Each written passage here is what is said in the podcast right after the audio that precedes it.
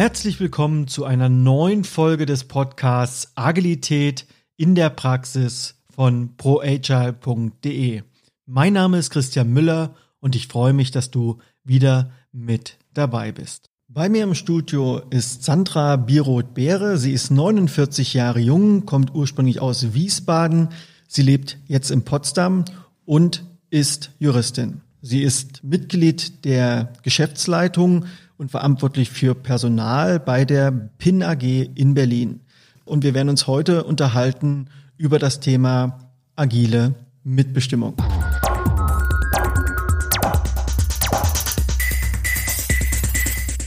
Liebe Sandra, schön, dass du da bist. Hallo. Ich freue mich auch, dass wir hier zusammensitzen können und äh, ja, uns ein spannendes und äh, sehr facettenreiches Thema anwidmen können. Wir haben ja heute einen langen Tag hinter uns. Wir haben heute einen äh, kleinen Workshop gehabt bei dir im Unternehmen und wollen uns aber jetzt im Anschluss trotzdem den Luxus gönnen, nochmal hier diesen Podcast aufzunehmen, um über ein Thema zu sprechen, was tatsächlich viele Unternehmen betrifft. Je größer ein Unternehmen wird, umso größer ist die Wahrscheinlichkeit, dass da auch das Thema betriebliche Mitbestimmung wichtig wird.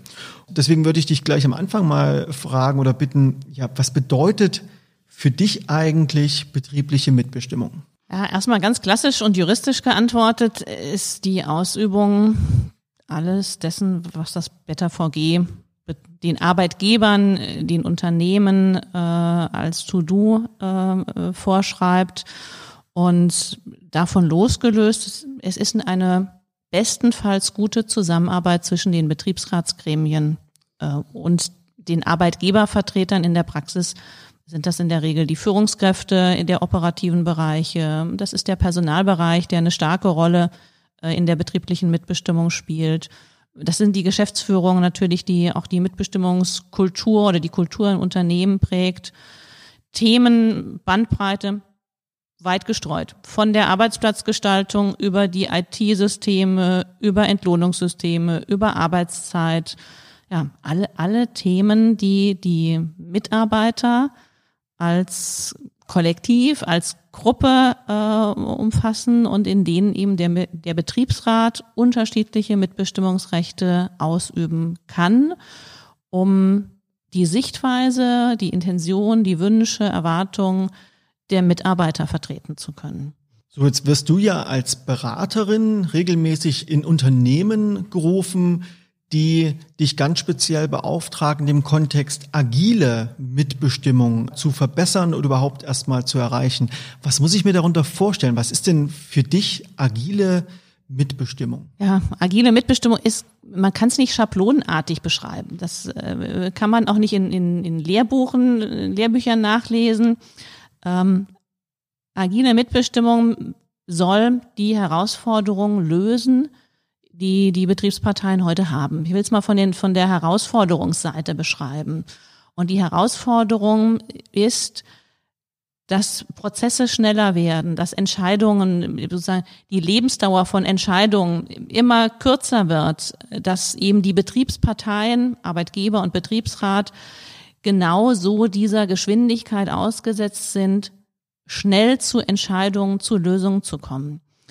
Ähm, die klassische Mitbestimmung, man, häufig beschreibt man ja das Neue in der Abkehr von dem, was man kennt äh, und von, von dem, wie man es bisher gelebt hat, wenn ich das mal so als klassische Mitbestimmung beschreiben kann.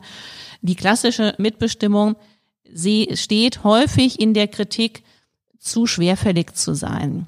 Ähm, zu zeitinvesti zu zeitintensiv zu sein und ähm, von von vielen Arbeitgebern höre ich, wir müssen schneller werden in, in der Zusammenarbeit mit dem Betriebsrat. Ehrlicherweise aber auch von Betriebsräten. Das wird äh, ähm, dann sozusagen auch häufig unterschätzt, dass Betriebsräte auch unzufrieden sind, wenn sich Themen lange hinziehen und wenn man einfach zu auch keinem qualitativ guten Abschluss kommt.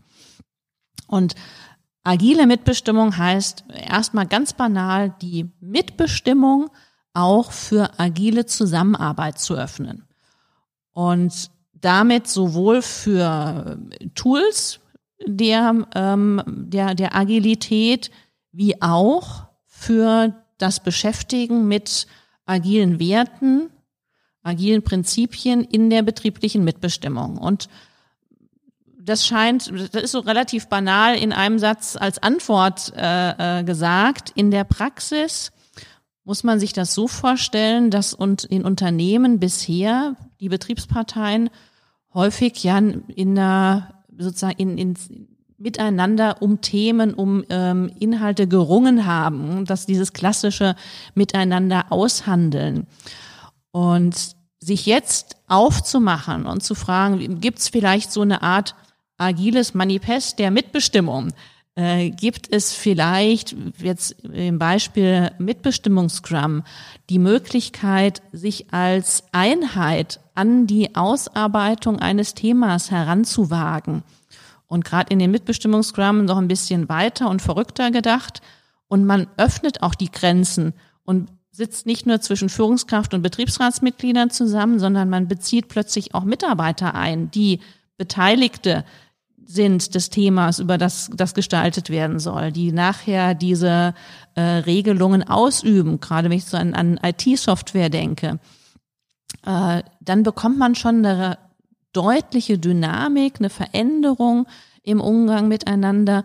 Ja, und das ist eigentlich so jetzt in aller Kürze der Weg beschrieben, den, mit dem ich Unternehmen ähm, ja, mich miteinander auf diese Reise mache und mich echt freue, einen Teil dieses Weges äh, gut begleiten zu können. Du hast ja viel Erfahrung in diesen Kontexten auch angesammelt und nochmal ganz kurz für mich, um das zu sammeln.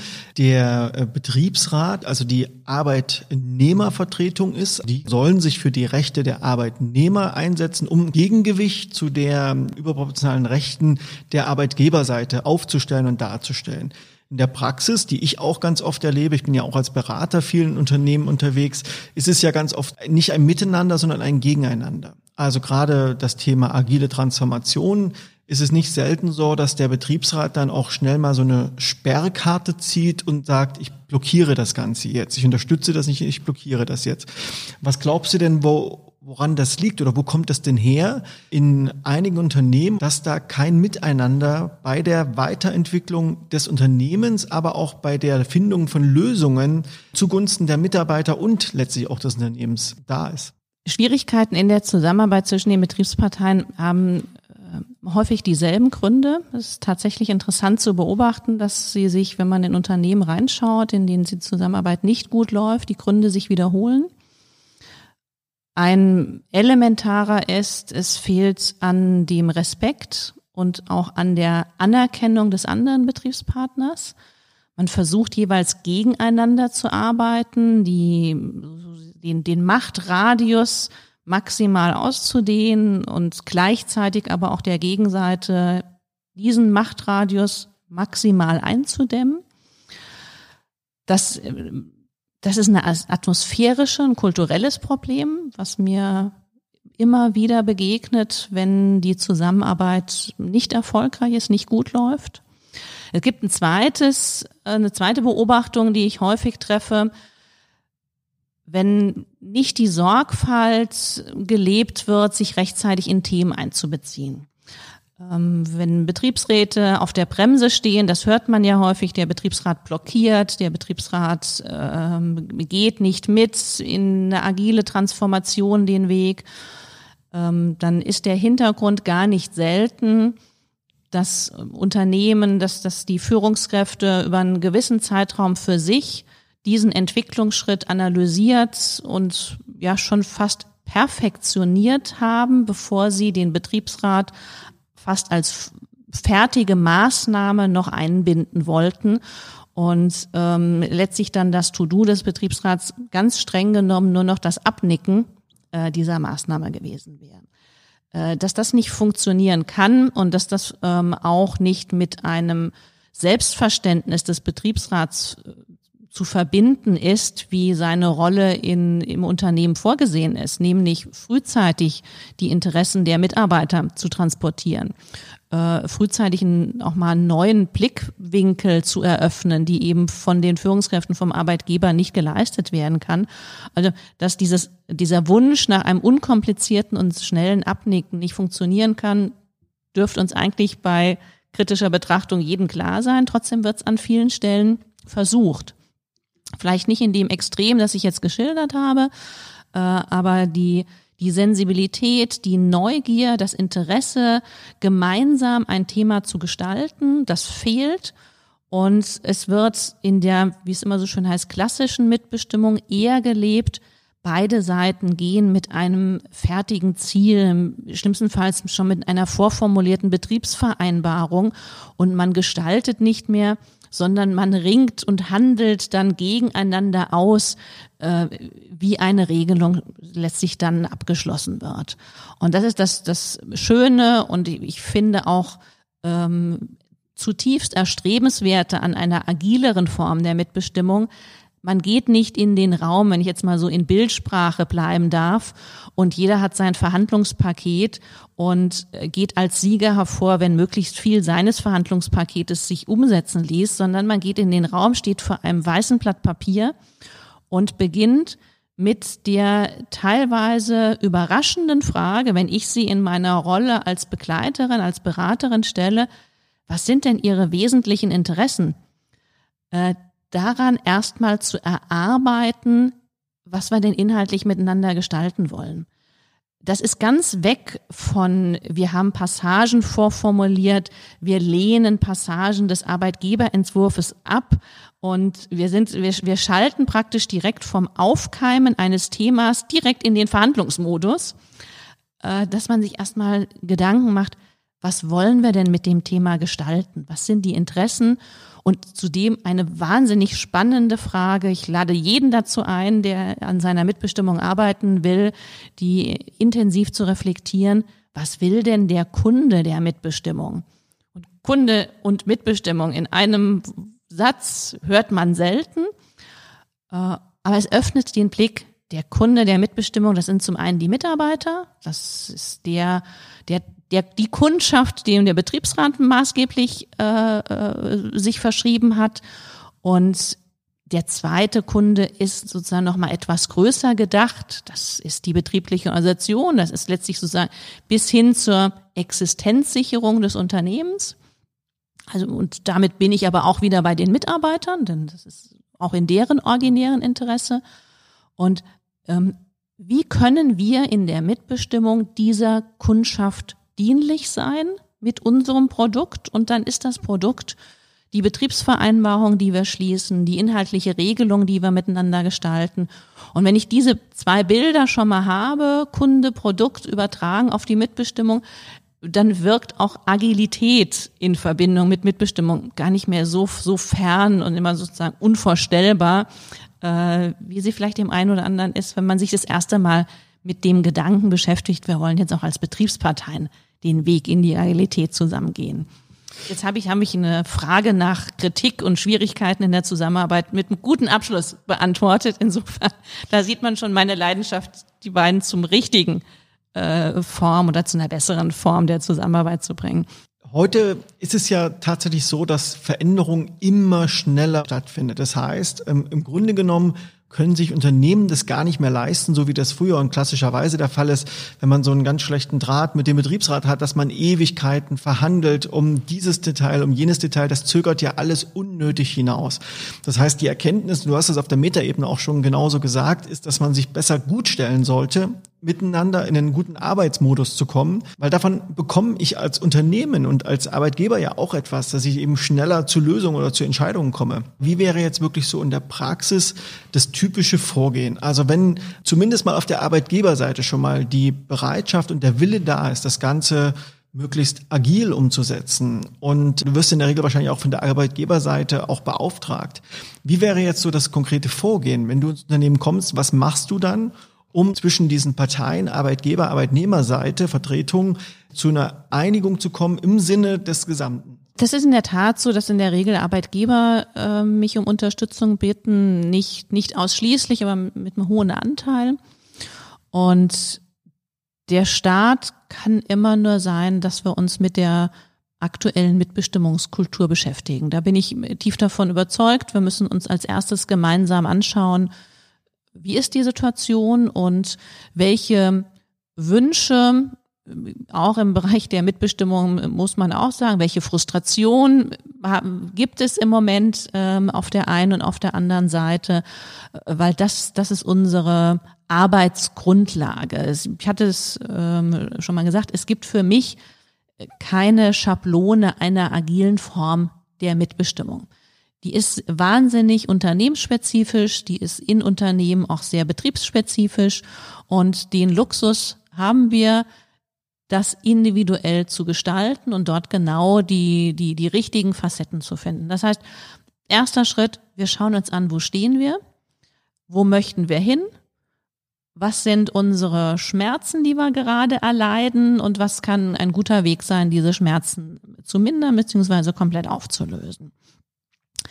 Und wenn wir uns mit der Mitbestimmungskultur beschäftigen, dann ist die, der Schritt, sich auch mit den Werten, die im Unternehmen gelebt werden und damit auch natürlich eins zu eins auf das Miteinander der Betriebsparteien sich niederschlagen. Ganz selbstverständlich und selbstredend.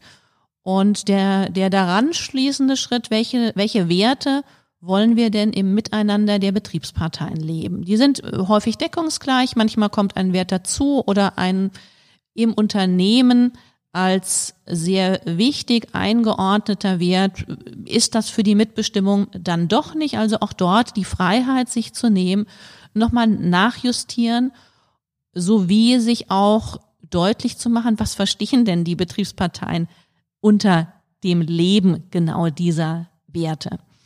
Äh, also man, man bekommt, man geht so ein bisschen in die Richtung tatsächlich auch agile Werte der Mitbestimmung zu gestalten, ohne dass das jetzt ähm, sozusagen eine zu hohe Anforderung an die äh, Akteure impliziert, denn für viele ist, sind agile Werte und auch Agilität sind tatsächlich für viele noch ein Bereich, in dem sie sich noch gar nicht so routiniert äh, bewegen. Also ähm, dort sehr niedrigschwellig in einem ersten Workshop tatsächlich ganz, wenn du ganz pragmatisch fragst, zwei Tage miteinander verbringen, und äh, einmal über Nacht wirken lassen und am zweiten Tag tiefer ins, ins Thema reingehen.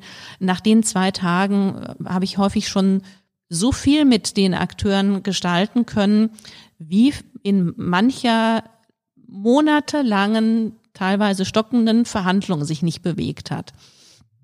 Äh, weil wir auch ein bisschen auf die Metaebene gehen und eben nicht uns in den Sachfragen wieder neu verhaken.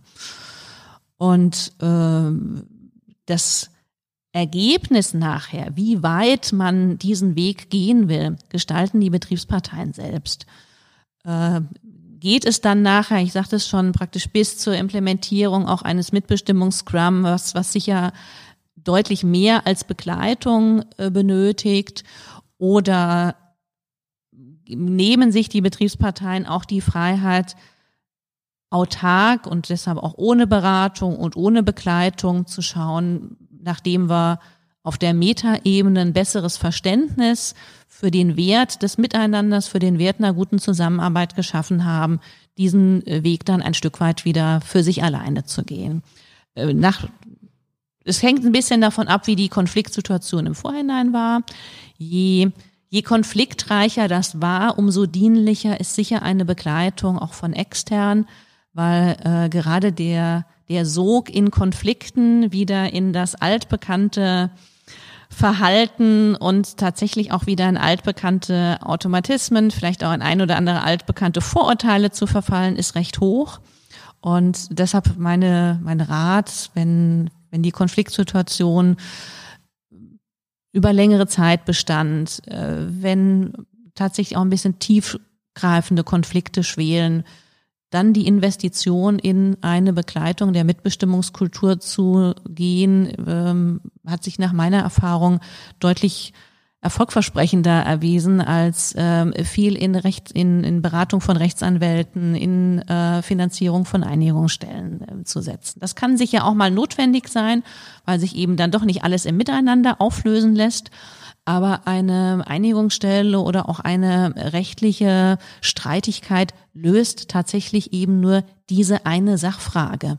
Und beim daran folgenden Mitbestimmungsthema, ja, starten die Betriebsparteien wieder in dem Automatismus, in die, der sie in diese Konflikte hineingetrieben hat. Du hast jetzt mehrfach das Thema Mitbestimmung Scrum erwähnt. Was muss ich mir da oder was kann ich mir darunter vorstellen? Das ist tatsächlich ein Scrum übertragen auf Mitbestimmungsthemen. Und ähm, warum soll das nicht möglich sein und warum soll man das nicht praktizieren? Die Betriebsparteien, wenn ein neues mitbestimmungsrelevantes Thema auf, aufkommt, ich sage mal zum Beispiel Einführung einer neuen Software, im Moment einer der häufigsten Themen, die Unternehmen beschäftigt, ähm, warum soll ich das nicht im, in einem Scrum erarbeiten, insbesondere dann, wenn die Organisation auch außerhalb der Mitbestimmung in äh, Scrum-Teams arbeitet. Ähm, es hat mehrere Vorteile, die ich sehr reizvoll finde. Ich ähm, ich beschleunige die Mitbestimmung. Das ist ja ein Ziel, was, was viele äh, Betriebsparteien äh, klar definieren. Ähm, ich gehe in schnelle Bearbeitung von Themen, die ich schon direkt umsetzen kann. Also ich äh, definiere tatsächlich auch Sprints in der Mitbestimmung. Das ähm, äh, löst manchmal durchaus Verwunderung aus, weil auch da wieder diese Wahrnehmung der, der schwerfälligen und der durchaus langwierigen Mitbestimmung sich eigentlich nicht so richtig verbinden lässt, scheinbar mit einem zweiwöchigen Sprint, an dessen Ergebnis dann tatsächlich auch zumindest ein, ein Teil eine Teileinigung zu einem Thema ähm, stehen soll.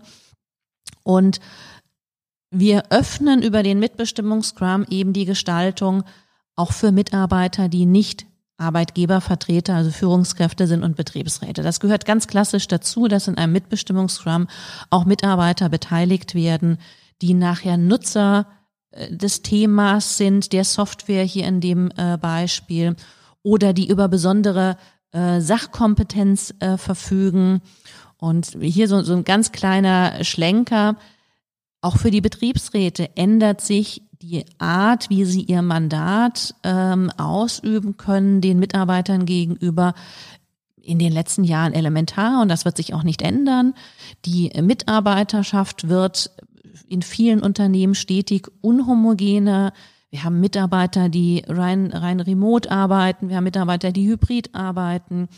Äh, die, die Wünsche der Mitarbeiter nach Individualisierung der Arbeitsbedingungen wird auch in der nächsten Zeit nicht weniger werden.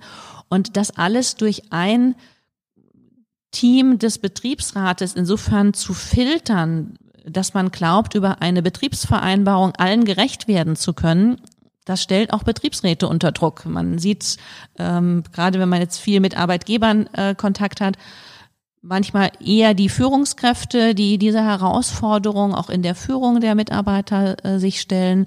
Aber für die Betriebsräte gilt das letztlich äh, ähnlich. Und ähm, dort eine sich breiter in einem Thema aufzustellen und zu sagen, ähm, wir beteiligen die Mitarbeiter aktiv. Wir äh, nehmen spontan Umfragen der Mitarbeiter in so einen Gestaltungsprozess mit hinein. Ähm, auch die, die Erwartungshaltung und der Anspruch der Mitarbeiter, dass nicht für und über sie entschieden wird, sondern dass sie Teil dieses Mitbestimmungsprozesses ist, wächst deutlich bis hin, äh, dass ich es schon erlebt habe, dass Mitarbeiter, die ähm, Mitbestimmung in Frage stellen, wenn sie sie nicht transparent erleben können. Also diese kritische Nachfrage, ähm, wie, wie glaubt der Betriebsrat eigentlich in meinem Namen etwas für mich aushandeln zu können, wenn ich gar nicht Teil des Prozesses war, was der sozusagen der der inhaltlichen Findung, was der Betriebsrat aushandeln möchte, darf man nicht unterschätzen. Das scheint mich auch zu einem neuralgischen Punkt zu führen, weil das klingt ja erstmal wie eine Win-Win-Win-Situation. Also die Arbeitgeberseite bekommt hoffentlich eine schnellere Einigung und vielleicht auch einen besseren Draht zur Arbeitnehmervertretung. Die Mitarbeitenden selber werden in diesen Prozess eingebunden, können sich also da noch mehr äußern und zeigen und ihre Bedürfnisse darstellen. Und die Arbeitnehmervertretungsseite, also die Betriebsräte zum Beispiel, bekommen hier vielleicht auch einen Prozess an die Hand, der ihnen hilft, mehr sachorientiert mit den Arbeitgebern und mit den Mitarbeitenden zusammen Lösungen zu erarbeiten. Aber das scheint ja der Punkt zu sein, der auch vielleicht kritisch ist, weil wenn ich das erreiche, wenn ich das umsetze, dann stellt sich ja tatsächlich die Frage, wozu brauche ich dann eigentlich noch Betriebsräte? Wie würdest du die Frage beantworten? Natürlich ist immer die Frage, welche Zielsetzung habe ich? Und ähm, habe ich die Zielsetzung sozusagen durch Informationshoheit, durch Gestaltungshoheit, so, so ein bisschen meine Macht zu erhalten, dann habe ich vielleicht ein Problem mit der gerade beschriebenen vermeintlichen Win-Win-Situation. Ähm, die Frage kann man sich aber durchaus auch auf der Seite der Führungskräfte stellen. Und es ist ja auch nicht so, dass, der eine, dass die ein oder andere Führungskraft sich auch mit der Umstellung durchaus schwer tut. Ähm, was als Gewinn für die Betriebsräte auf mittel- und, und lange Sicht für in meinen Augen deutlich ist, das ist die Akzeptanz der, der Mitarbeiter. Ähm, das Betriebsratsamt ist ein gewähltes Amt und ähm, nicht nur alle vier Jahre gibt's die Reflexion der Mitarbeiter, wie sie sich vertreten gefühlt haben durch, durch das Betriebsratsgremium, sondern wenn wir jetzt auf die Rolle des Betriebsrats schauen, er ist, er ist eben kein ähm, kein losgelöstes Organ, das so in der Dreierkonstellation zwischen Mitarbeiter und, und Arbeitgeber positioniert ist. Er, er ist der Sprecher oder er letztlich der Vertreter, die richtige Formulierung der Mitarbeiter. Ähm, also sobald ich beginne, den Betriebsrat so aus der Mitarbeitergruppe herauszulösen, ja, dann gebe ich dir recht, äh, dann kann diese Herauslösung und diese etwas so ein bisschen herausgehobene Stellung, die wird äh, extrem angekratzt durch die Veränderungen, die wir gerade beschrieben haben. Äh, Habe ich aber den Anspruch, bestmöglich für die Mitarbeiter zu agieren und merke ich unter Umständen dieses ähm, Wissens- oder auch Auftragsvakuum, ähm, was erwarten denn die Mitarbeiter von mir? Wie, wie kann ich denn sie bestmöglich äh, vertreten? Äh, dann, dann wird eben diese Veränderung schnell umgedreht im Sinne einer Verbesserung und einer Erleichterung der Zusammenarbeit. Und äh, das ist meine, meine absolute Wahrnehmung. Einzelfälle bestätigen immer alle Regeln. Aber die Mehrheit der Betriebsräte möchte ihr Amt im Interesse der Mitarbeiter ausleben und danach ausrichten. Gebe ich damit eine Erleichterung, wird das auch dankend angenommen. Es gibt vielleicht eher die Sorge, noch zu unerfahren im Umgang damit zu sein, zu unsicher zu sein und dann schließt sich wieder ein bisschen der Kreis, zu wenig eingebunden und zu wenig abgeholt zu sein und deshalb auf der Bremse äh, zu treten. Dass man aber aus äh, primärem, sozusagen so ein bisschen Machtkalkül oder Wichtigkeitskalkül ähm, auf der Bremse steht, gibt es, ist aber nach meiner Wahrnehmung wirklich die, die absolute Ausnahme. Wenn ähm, ich jetzt als Arbeitgebervertreterseite oder als Arbeitnehmervertreterseite gerade vor der Situation stehe, in Verhandlungen einzutreten oder wenn es darum geht, neue Betriebsvereinbarungen zu verfassen, hast du aus deiner Praxis einen ganz konkreten Tipp, den du teilen möchtest, der hilft, diesen Prozess agil zu starten, der das überhaupt befördert, überhaupt erstmal in so eine andere Form der Verhandlung einzutreten, der hilft, da überhaupt erstmal hinzukommen. Gibt es da was, wo du sagst, ganz ad hoc, ja, das, das ist so ein Workhack oder das ist so ein Tipp, den ich habe, den ich mit euch teilen möchte? Der erste Tipp ist, das Wort verhandeln gegen Gestalten auszutauschen. Da ist zwar jetzt erstmal nur ein Wort ausgetauscht und sonst noch nicht so viel passiert, ähm, aber agil verhandeln, das habe ich bisher noch nicht ausprobiert. Möglicherweise existiert das auch gar nicht, sondern man kann agil was miteinander gestalten.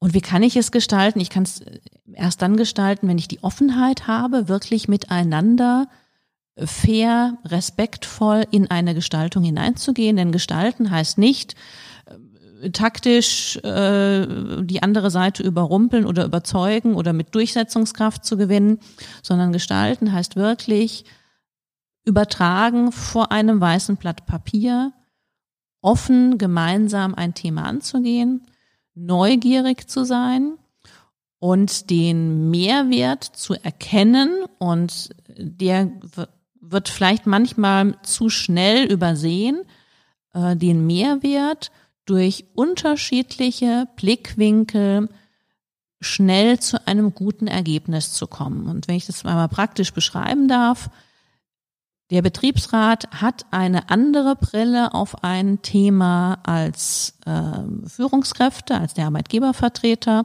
Und an anderer Stelle hängen wir den Wert interdisziplinärer Teams, externer Reflexion sehr, sehr hoch. Warum sollte das in der, für die Mitbestimmung nicht genauso gelten? Hier den Mehrwert zu nutzen, aus unterschiedlichen Blinkwinkeln auf ein Thema zu schauen. Selbst für den Fall, dass der Betriebsrat eher eine distanzierte, eine distanziertere äh, Haltung zu einem Thema einnimmt und jetzt vielleicht der ein oder andere Hörer oder Hörerin denkt, ist ja alles schön und gut mit dem weißen Blatt Papier und dem Gestalten. Äh, mein Betriebsrat signalisiert mir, dass er in dem Thema gar keine Veränderung möchte. Wo soll ich denn da in dem gemeinsamen Gestalten ansetzen? Selbst dort bin ich fest davon überzeugt, lohnt es sich frühzeitig nachzuhaken, warum möchte der Betriebsrat nicht gestalten? Warum verwehrt er auch diese Chance für sich zu einem besseren Ergebnis in der, in der Arbeitssituation zu kommen, als sie heute ist? Und sie kommen über diese Frage mit Sicherheit an wichtige Erkenntnisse, die es dringend äh, lohnt zu bearbeiten, denn das mögen äh, tiefgreifendere Konflikte persönlicher Natur, kultureller Natur sein, die Erkenntnis, dass die gefühlt gute Informationslage äh, sich für den Betriebsrat vielleicht gar nicht so anfühlt, die Erkenntnis, dass der Betriebsrat ähm, über bestimmte Themen noch nicht die, über die richtigen Informationen verfügt. Also schlichtweg alles Themen, die Sie spätestens beim Ausrollen äh, eines Themas äh, wahrscheinlich auch berücksichtigen müssten. Und das frühzeitig anzugehen und auf die richtigen Wege zu bringen, finde ich äh, absolut lohnend. Auch vor dem Hintergrund, dass der Betriebsrat natürlich ein wichtiger Kommunikator äh, im Unternehmen ist. Und äh, wenn Führungskräfte und Betriebsräte gemeinsam Veränderungen kommunizieren, dann haben wir schon eine wesentlich höhere Akzeptanz bei den Mitarbeitern, aber auch ein besseres Sicherheitsgefühl, als wenn sie es jetzt vielleicht doch schaffen, als Arbeitgeber durch Verhandlungsgeschick eine primär von ihnen geprägte Lösung äh, zum Abschluss zu bringen, aber dann nachher bei der Umsetzung, bei der Kommunikation, ja, sie eigentlich dann den Betriebsrat so ein bisschen auf die Gegenüberseite getrieben haben, der äh, authentisch vertreten kann, wir stehen nicht komplett hinter der Betriebsvereinbarung, hinter der Lösung, die unterschrieben wurde äh, und damit viel, viel mehr Misstrauen, ähm, viel weniger Motivation und, und, und Freude ähm, an dieser Veränderung im, im Betrieb haben werden. Subsumieren könnte man sagen, betriebliche Mitbestimmung geht nur miteinander statt gegeneinander. Und wer den Bedarf hat, dich da mal einzuladen oder dich mal mit dazu zu holen, wie kann man dich denn am besten erreichen? Wie kann man am besten an dir dranbleiben? Ach, mittlerweile ist, ist das durch die digitalen Medien braucht man keine Visitenkarten mehr verteilen, was wir jetzt hier in dem Podcast nicht so gut tun könnten.